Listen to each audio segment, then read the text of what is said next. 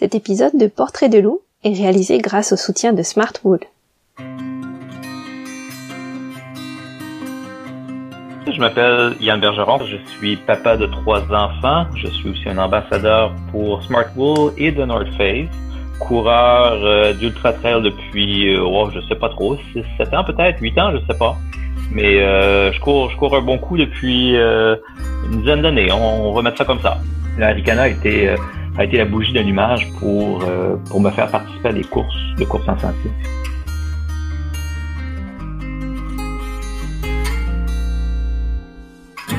Vous écoutez Portrait de loup, le podcast de l'Ultra Trail Aricana. Entre portraits et récits de course, venez explorer avec nous l'univers d'un coureur. Son parcours, son quotidien, ses défis, ses doutes. Je suis Clémentine Ferraton et aujourd'hui je vous propose de partir à la rencontre de Yann Bergeron. Bonne écoute.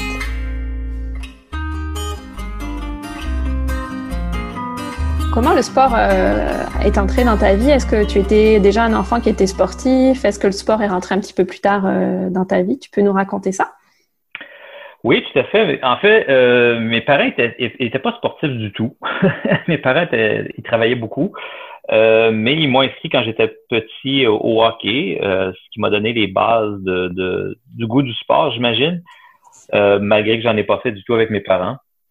Et plus tard, ça, ça, ça m'est revenu. À l'adolescence, j'ai un peu arrêté, arrêté le sport et ça m'est revenu au début de la vingtaine. Euh, à l'université, j'ai euh, eu la piqûre pour le vélo de montagne. Il y avait un, un truc qui était très nature, c'était nouveau. Euh, le vélo de montagne était assez, assez balbutiement au niveau de la compétition au début des années 90. Donc, je me suis beaucoup investi euh, physiquement et euh, on va dire financièrement aussi dans le vélo de montagne et j'en ai fait énormément, beaucoup de compétitions et tout ça pendant pendant une dizaine d'années. Euh, je pense ou je me plais à dire que je, je, je me suis rendu à une écœurantite et je n'ai pratiquement plus jamais retourné au au vélo depuis ce temps-là. Ensuite, euh, ça a été les euh, la trentaine et ça a été là, ça a été les années euh, les années d'escalade, les années d'alpinisme. J'ai beaucoup beaucoup fait de, de, tout à tourner autour de, de l'escalade, de la montagne. en fait, c'était une continuité. Hein, si on regarde ça logiquement, c'est une continuité de du vélo de montagne. la montagne m'habitait, mais je voulais faire plus de vertical. Et puis, euh, ben, c'est ça, au début, euh, début de la quarantaine, euh, j'ai eu un premier enfant, ensuite un deuxième, ensuite un troisième, une nouvelle maison, déménagement dans Charlevoix, ce qui a fait que l'escalade prenait beaucoup trop de temps.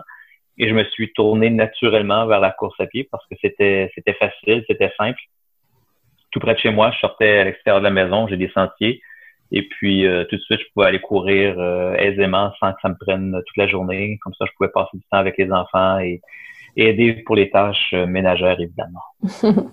Est-ce que, euh, là, tu nous parles que tu as des sentiers tout autour de chez toi. Est-ce que tu as commencé directement euh, par la course en sentier ou est-ce que tu avais fait un peu de course sur route avant ça?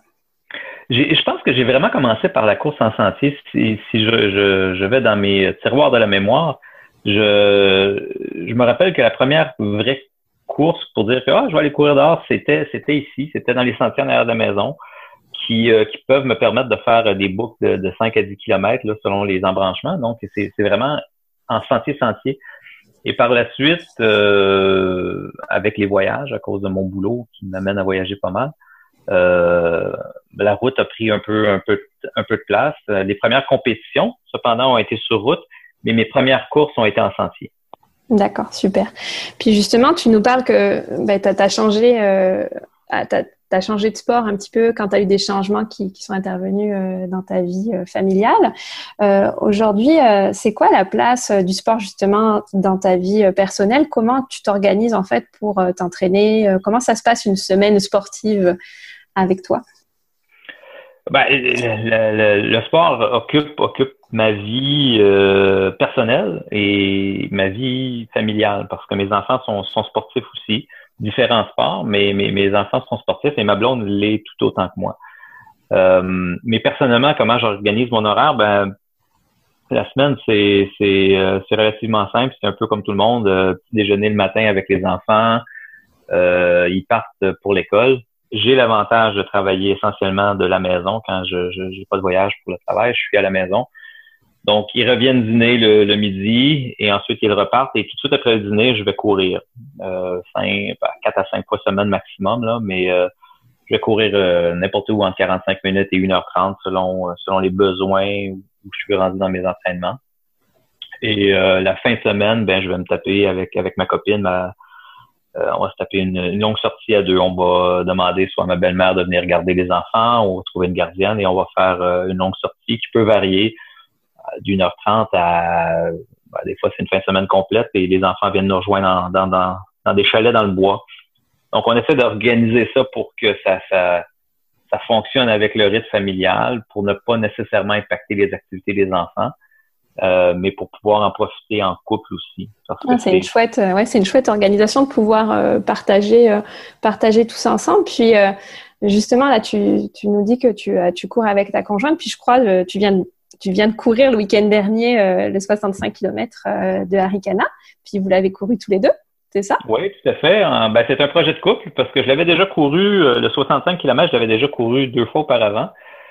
Euh, et j'avais pas, j'avais pas envie de le refaire. Je connais bien le parcours et mm-hmm. peut-être j'avais plus le goût de nouveauté, mais ma copine euh, avait, avait ce désir-là de le courir. Elle m'a demandé au début de l'été, est-ce qu'on peut le courir ensemble? J'ai dit oui, c'est un beau projet.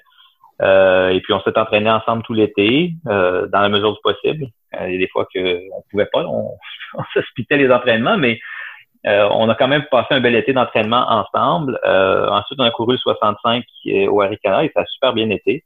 En fait, ma copine était, était plus forte que moi. Je pense que le, le distance d'écart entre nous deux commence à paraître. Là. Elle m'a tiré pendant, pendant les 50 premiers kilomètres. Et puis après ça, c'est moi qui l'ai un peu supporté mentalement pour les 15 derniers, mais euh, je pense que si elle m'avait pas attendu, elle aurait fini avant moi. Là. ok. Puis justement, tu parles que vous avez préparé ça ensemble. Est-ce que tu peux nous raconter euh, un petit peu comment justement on se prépare à un 65 km pour euh, peut-être donner des astuces à nos auditeurs? Oui, avec plaisir. Euh, ben, moi, j'ai pas d'entraîneur. je, me fie beaucoup. c'est un peu bizarre. Je me fie beaucoup à, euh, essai-erreur. Hein? Donc, euh, mm-hmm. j'ai appris par le passé. les années de vélo montagne ont été très formatrices aussi, de, à savoir le volume que je suis capable de, de, de faire en une semaine. Euh, je m'écoute aussi, la fatigue et tout. Euh, donc, un peu, c'est un peu comme je disais tantôt, je vais, je fais plus d'intervalles parce que à l'âge, ben, j'ai 50 ans, donc mes muscles mes, mes tendons ça répondent plus aussi bien. Euh, et je me suis rendu compte qu'en faisant beaucoup d'intervalles, je me blessais constamment. Donc, j'ai laissé ça de côté j'ai décidé de, de, me concentrer simplement sur le plaisir. Donc, euh, de courir et de d'avoir un certain volume, de varier euh, les entraînements en côte, les entraînements sur le plat, mais essentiellement de faire entre 60 et 80 de, de sentiers. Ce qui est facile pour moi, je dirais relativement facile parce que je demeure dans Charlevoix, donc les sentiers sont à proximité. Mm-hmm. J'ai pas beaucoup de distance à faire pour pouvoir me rendre là. Ma copine, euh, quant à elle, euh, a su un plan d'entraînement un peu plus euh, structuré que moi. elle court aussi plus vite que moi, donc c'est plus payant pour elle. Mais en bout de ligne, on, est très ludique dans nos dans nos approches. on fait on fait des, des week-ends ensemble. un bon exemple, ça a été il y a peut-être six semaines de ça. On est allé faire la moitié de la traversée de Charlevoix. Euh, ce qui est la première portion du 125 km, jusqu'au Haut-de-Gorge. On a couché là avec les enfants dans un chalet sur le bord de la rivière et tout. Et ensuite, le lendemain, on a fait un autre 20 km. Donc, ça nous faisait un week-end d'entraînement très productif, mais en même temps avec la famille. OK. Est-ce que vous avez une préparation au niveau euh, de, de, votre alimentation qui est particulière ou vous changez pas vraiment euh, grand-chose à votre alimentation? Euh, on change une chose. On boit moins de vin la semaine avant les... la compétition. Parce qu'on on aime beaucoup, on aime beaucoup le vin. Mais pour le reste, on change pas grand chose. On, on, on mange ce qu'on a envie. Et en fait, la course à pied est un peu venue de cette nécessité personnelle de moi de pouvoir manger ce que je voulais. Donc, je voulais pas grossir. Je, me suis dit, si je continue à, à simplement travailler de la maison et tout, euh, et à pas faire assez de sport, mais je vais, je vais, je vais gros comme une patate. Donc, j'ai, la course est venue à cause de ça. C'était une motivation pour ne pas avoir à me priver de manger ce que je veux quand je veux. Euh, donc, je réussis à rester en forme, mais je me prive de rien. Si j'ai envie de manger une poutine, je vais manger une poutine. Euh, si j'ai envie de manger une salade, je vais manger une salade. Donc, il n'y a aucune privation et je n'ai aucun régime alimentaire. Euh, ma copine non plus. On est, euh, on mange ce qu'on a envie de manger finalement. D'accord. Donc toi, la question pourquoi tu cours, tu dirais c'est pour pouvoir manger de la poutine? ouais, ben, oui, ça serait probablement ça. Pourquoi tu cours pour, manger et boire ce que je veux, tout à fait. Super. Puis tu nous le disais justement, tu, tu habites à Saint-Irénée, je pense, hein, dans la région de, de Charlevoix. Donc, euh, toi, Aricana, pour toi, c'est une course qui est vraiment dans ta région. Puis je pense que tu as aidé pour, euh, pour les parcours, euh, à l'organisation. Est-ce que tu peux nous en parler un petit peu de ton implication euh, dans l'organisation d'Aricana, si je me trompe? Oui, oui, avec plaisir. Mmh. En fait, Aricana, ça a été un peu ce qui m'a amené à la course, à, la compétition de course en sentier. La course en sentier, j'en faisais, on en a parlé tantôt, mais mmh. l'Aricana a été a été la bougie d'allumage pour euh, pour me faire participer à des courses de courses en sentier. Euh, j'ai participé à la toute première édition. J'ai fait le 28 km euh, et c'était tout petit. Il y avait 300 coureurs à cette époque. C'était le maximum qu'ils voulaient avoir parce que l'organisation était, était à ses premiers pas. Et puis, euh, j'ai eu la piqûre tout de suite. C'était très ludique. il y avait une ambiance très participative, euh, pas pas euh, pas compétition. C'est pas c'était totalement différent des compétitions sur route. Euh, il n'y avait pas de snobisme, aucun. Donc ça m'a vraiment ramené aux années aux premières années de vélo de montagne que j'appréciais beaucoup. Mm-hmm. et par la suite, ben, on avait des amis en commun, les commanditaires étant de North Face. je me suis rapproché de l'organisation, j'ai donné un coup de main pendant pendant quelques années, donné des idées. Euh, et j'ai participé, euh, j'ai fait deux fois le 28, trois fois le 65. Il y a une année que j'ai été bénévole. Donc, il y a une seule année où j'ai pas été présent parce que j'étais en, voyage pour, pour le boulot. Mais euh, sinon, j'ai été, j'ai été des sept éditions, j'ai été présent sur les six. Et ma copine, ben, l'année que j'étais pas là, ben, elle a été chef de Revito. Euh, c'est un peu une histoire de famille. C'est dans notre cour arrière. Ça se termine au Mont Grand Fond, l'endroit où on skie à tous les à tous les jours d'hiver maintenant. Euh, c'est pour nous c'est c'est c'est juste naturel un de participer et deux de s'impliquer. On, ça attire énormément de monde dans la région. L'événement est est sympathique. Les gens sont souriants sur place. Il y a un, on dit en anglais un vibe. Là. Il y a un vibe qui est vraiment mmh, le fun au Aricana. Tout le monde est content d'être là. Oui, c'est vrai. On ressent vraiment ce que tu, ce que tu viens de, de, de nous dire. Euh, quand on parle de la compétition, justement, là, tu as en parlé que c'est toi, ta, ta, première fois en compétition, c'était euh, euh, lors du Aricana. Euh, quelle est ton approche, toi, de la compétition? Comment comment tu vois ça? Comment tu gères ça? Pourquoi tu fais des compétitions versus, tu sais, juste le simple fait de courir euh, sur les sentiers? C'est une très bonne question auquel j'ai de la misère à, répondre parce que je ne sais pas vraiment. J'ai un plaisir à courir avec d'autres gens. Euh, j'ai un plaisir à me dépasser moi-même. J'ai l'impression que si je me mets pas d'objectif entre guillemets ambitieux, 65 km pour moi c'est ambitieux, pour d'autres c'est 125, pour d'autres c'est le tour du Mont Blanc. Euh, moi, 65, c'est pour moi, c'est ambitieux. Si je ne mets pas ce genre d'objectif-là, je pense que euh, ma motivation au courant de l'été pour courir va être, va être plus basse. Euh, mais j'ai fait beaucoup moins de compétitions. Les premières années que je courais, je faisais plein de, plein de compétitions. Maintenant, j'en fais que quelques-unes réparties dans l'année et des courses qui, qui m'intéressent.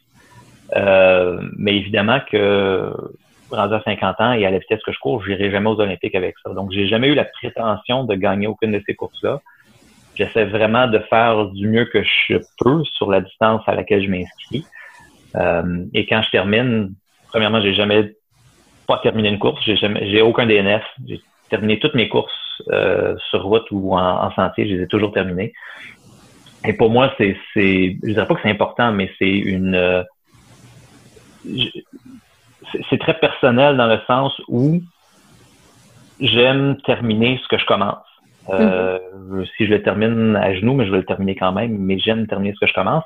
Et quand j'étais petit, j'étais, j'avais tendance à pas terminer ce que je commençais. Et rendu à l'âge adulte, je me suis donné comme défi de terminer tout ce que je commence. Donc, les courses font partie de ça. Donc, je le fais par défi personnel et aussi par euh, parce que j'imagine qu'à la fin, ça m'apporte une satisfaction d'avoir accompli quelque chose du début jusqu'à la fin, de l'entraînement jusqu'au fil d'arrivée.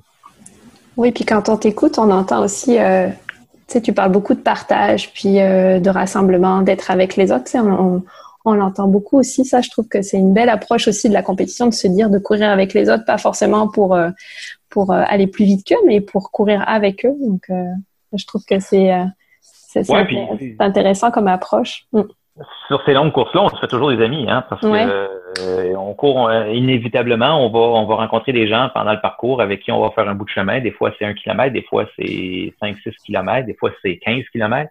Et puis euh, ben on discute, on a ah, tu viens de où? Et hein, t'as une famille. Et j'ai rencontré des gens d'un peu partout. à toutes les fois, c'était toujours super sympathique. j'ai fait une course à Stockholm au printemps. Et j'ai dû courir 10 km avec un Britannique et on parlait de, son régime d'entraînement, où il s'entraînait, tout ça, et vice ça. C'était super sympathique et c'est des, c'est des trucs qui nous restent en tête. On, arrive au fil d'arrivée, on a l'impression qu'on s'est fait un ennemi, on se serre la main, on se prend dans nos bras, hey, bravo, t'as fait une belle course. Et c'est que ça, hein. C'est, c'est, euh, en bout de ligne, c'est, c'est la camaraderie qui, qui compte. Est-ce que tu retrouves cet esprit-là, ce vibe-là dont tu nous parlais euh, tantôt euh, dans les compétitions de course sur route? Euh, oui la et question Piège. ouais, ouais, la question piège. Oui et non. Euh, euh, pendant la course, non. J'ai l'impression que quand je cours sur route, euh, je, je, je, cours tellement en bloc que c'est impossible de Oui, c'est ça. Hum. C'est des courses moins longues. Hum. Ouais, c'est ça. Les demi-marathons, même les marathons, on n'a pas l'opportunité de, de, discuter autant ça. il y a beaucoup plus de monde aussi. Et euh, donc, je, je pense qu'il y a ce côté-là. Il y a aussi un certain snobisme certains coureurs, j'imagine. Mais dans les courses régionales, comme euh, le Tour de l'île aux Coudes ou euh, le, demi-marathon de, euh, de Baie-Saint-Paul qui a lieu au printemps, c'est encore assez, assez, amical. Donc, c'est juste des gens qu'on connaît, qu'on s'est croisés, on s'entraîne ensemble et tout. Donc, on, on, on, se salue au départ et tout ça. je me rappelle avoir fait quelques kilomètres avec, avec des copains de, de la région, mais je dirais que c'est euh, c'est pas toujours comme ça. Euh, pour avoir fait des courses à l'extérieur, des fois c'est plus euh, plus encore là, je vais prendre un, un mot anglophone, c'est plus stiff, hein, c'est plus raide un peu. moins, moins, de camaraderie. Donc la course en sentier, je pense que le fait de courir dans la boue et de revenir un peu plus sale, on se prend moins au sérieux. Oui. Puis, euh, est-ce que la course à sentier est quand même assez, euh, enfin, c'est un sport qui est quand même assez nouveau euh, au Québec, enfin, depuis quelques années. est-ce que toi, il y a des figures ou des, des, des coureurs, des coureuses ou même d'autres sportifs qui, qui t'inspirent beaucoup? Ben, inévitablement, je ne peux pas passer sous silence Florent. Le premier podcast que, que j'ai écouté de, la série du Hurricane, c'était avec Florent. Et puis, euh, Florent, je, je, je l'aime en tant que personne. il est ouvert, il est toujours sympathique, il aime discuter avec les gens. il est toujours content de nous voir. Il, y a, une, il, y a une, il y a une proximité avec les gens, malgré que ça soit devenu une grande vedette au Québec par, ses, par ses exploits il, a demeuré, il est demeuré très humble, il est proche des gens. Il parle pas euh, jamais de ses euh, de ses résultats. Il va parler de son expérience de course, comment il a vécu euh, sa course, et ça, ça me rejoint beaucoup.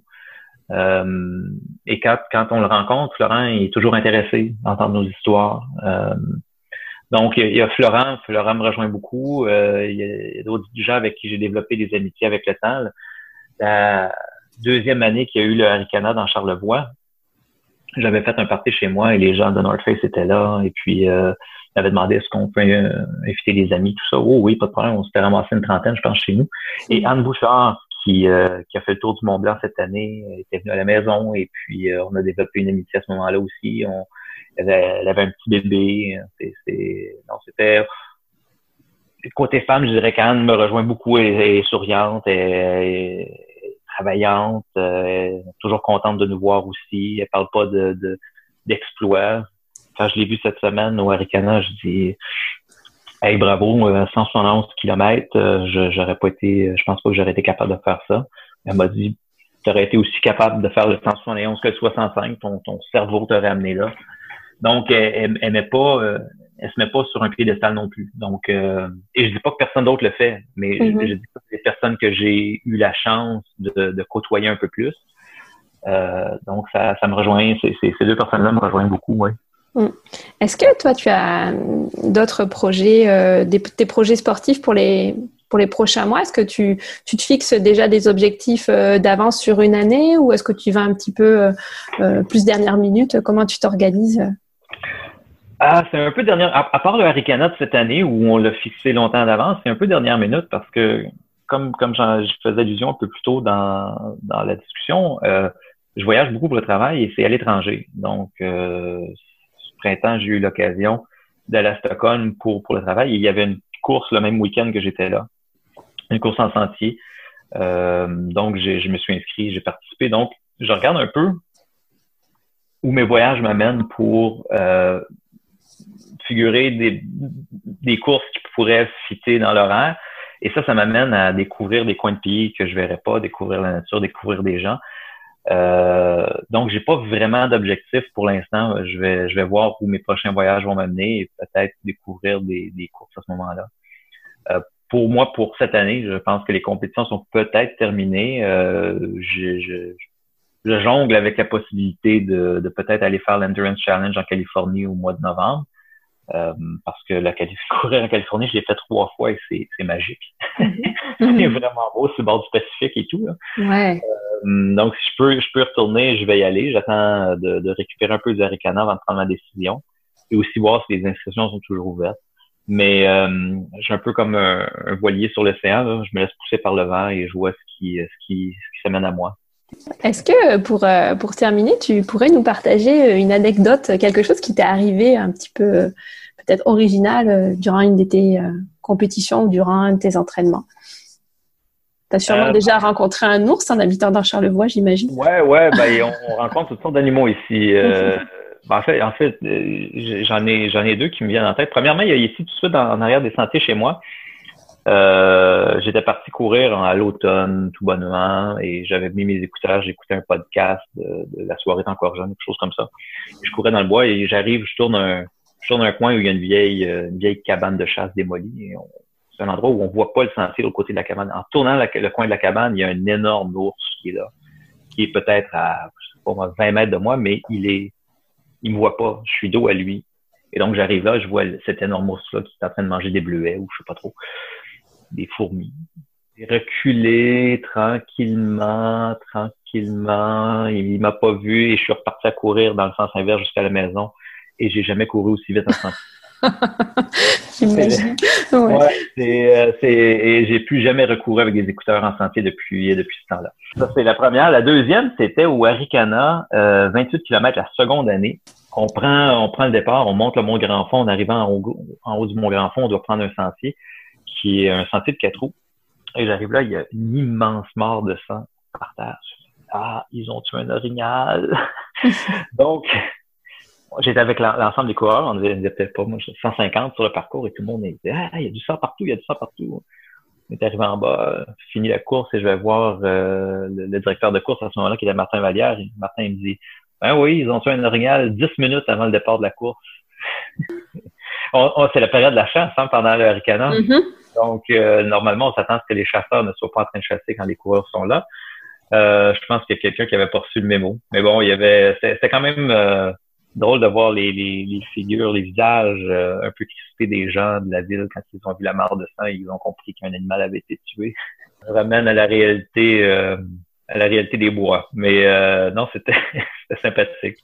Sinon, ben, il y a toutes sortes de trucs qu'on rencontre, là, à part des orignaux, des chevreuils, des porcs épics, souvent, souvent des porcs épics. Mais c'est, c'est, c'est essentiellement ça. J'ai pas, j'ai pas vraiment de, de grosses anecdotes de, de, blessures majeures, de trucs comme ça. Ben, c'est des anecdotes plutôt amusantes. Je trouve que c'est quand même, c'est des grosses anecdotes pour euh, des gens qui viennent de la ville ou qui viennent d'Europe, par exemple. c'est, c'est... Oui, oui ben en fait, tu, vois, on m'a posé la question quand j'étais, j'allais chercher mon dessert euh, cette année au Aricana. Il y avait un, il y avait un Français qui était là et il avait, sa crainte c'était de, de, de, de voir des ours ou euh, des, des, des, pumas, des trucs comme ça. Je l'ai rassuré. À moins que tu sois le premier et tu sois complètement tout seul, les chances que tu vois un ours, c'est à peu près nul. Ils sont, sont plutôt peureux. Euh, ils, ceux qui vont entendre du bruit de d'autres coureurs, ils vont s'en aller dans le bois. C'est c'est pas des euh, c'est pas des animaux qui vont devenir féroces euh, s'ils sont pas accompagnés de leurs petits et si euh, euh, et s'ils sont pas surpris.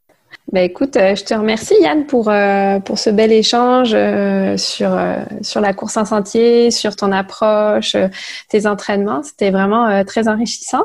Puis je pense que toi, pendant l'hiver, tu t'es mis un petit peu au ski, au ski. Moi, j'appelle ça le ski de randonnée avec c'est le ski. Oui, le ski mountaineering, le, ski, de randonnée. je pense que les deux termes sont, sont, sont utilisés. oui, c'est, je pense que on parlait de phase euh, de 10 ans, là, le vélo de montagne, l'escalade, euh, la, course en sentier. je vais avouer que le, ski de randonnée a pris une, grande place dans, dans, mon cœur. j'ai hâte à l'hiver pour pouvoir chausser les skis, monter les montagnes, euh, être en pleine nature, descendre dans la poudreuse. C'est quelque chose qui m'allume beaucoup. Euh, je pense pas que ça va remplacer la course en, sentier parce que c'est deux saisons différentes, mais l'hiver, je cours beaucoup moins depuis que le ski mountaineering a pris, euh, a pris, a pris de la place euh, dans ma vie. Ouais. Ah, et mes enfants skient beaucoup, donc euh, j'ai l'impression qu'avant longtemps, ils vont, ils vont me suivre en montagne aussi avec les skis. Ouais, c'est un beau, c'est aussi un beau sport à partager avec ses enfants. Bon, c'est superbe. Écoute, on va te souhaiter une belle saison de ski, peut-être une belle compétition en Californie avant ça. Et puis, est-ce qu'on te revoit à Ricana l'année prochaine? Oui, je, c'est, ben, c'est dans mes plans, mais euh, peut-être pour une distance plus courte. Ah, ben, il y a le 42 qui revient l'année prochaine. J'ai jamais fait le parcours du 42, donc euh, peut-être que ça serait une bonne opportunité pour faire une course un peu plus courte et euh, fouler les sentiers, les sentiers Charlevoisiens une fois de plus. Donc on verra. Si si, si c'est pas là, ben j'y serai certainement comme bénévole dans une certaine tâche qui, me trouveront à faire. Super. Bon, merci, merci beaucoup Yann. À bientôt. Salut. Merci, au revoir. Bye.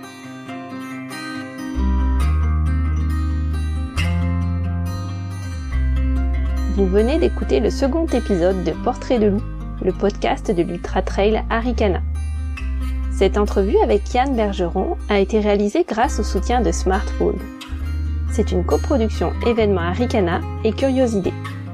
Vous pouvez retrouver toutes les infos sur l'UTHC sur leur site web aricana.info.